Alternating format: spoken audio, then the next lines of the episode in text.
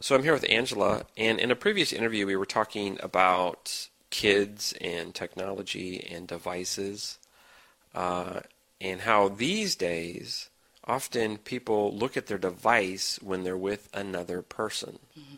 How do you feel about that?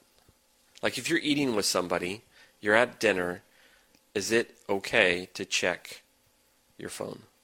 We have a rule in our house: no phones at the table. Very Absolutely nice. no phones. Because you know, you see people, they meet in restaurants, they sit around a table, the food comes, but everybody's looking into their phone and engaging with whatever they're doing on their phone, and not talking to the people who have met them. And you see people walking on the on the subway, the street, head in their phone. It's you know, It is crazy. it's really sad. And if you think about it, we used to have, you know, manners, uh, things you couldn't do. For example, no elbows on the table, uh, no hats inside the house. I mean, it sounds silly, but I remember those rules as a kid. Like, You know, the one that was really hard was the no elbows on the table. Yeah, so it's interesting that we don't have uh, new rules. Like we should reinvent them. Like you can't have your phone on during the plane when it takes off. So your rule is a really good idea. Yeah, no phones at the table. So you're an English teacher. What do you think about phones in the classroom?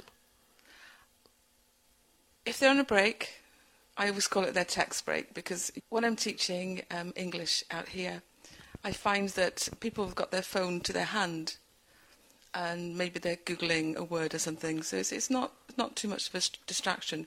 But when you stop them for a break, as soon as you say, let's have a break now, they're all out with their phones and they're sitting individually looking at their phones. And it's silence. I know what you mean. like silence. I'll teach, and it used to be you would say, "Okay, take a break," and it would be really loud. They would start talking with each other. And these days, it's just silence. They just go and they do that that motion of just flicking with their finger as they're scrolling down. And um, I know I just sound like you know some old guy. Hey, get off my lawn. Uh, and I have the same problem. I want to check my phone all the time, but I have to admit, it's it's strange. I think. Yes, yes. And now you need to even check your phone. You can just look at your Apple Watch or your Right. your watch on your wrist. It's going to tell you if your phone needs your attention.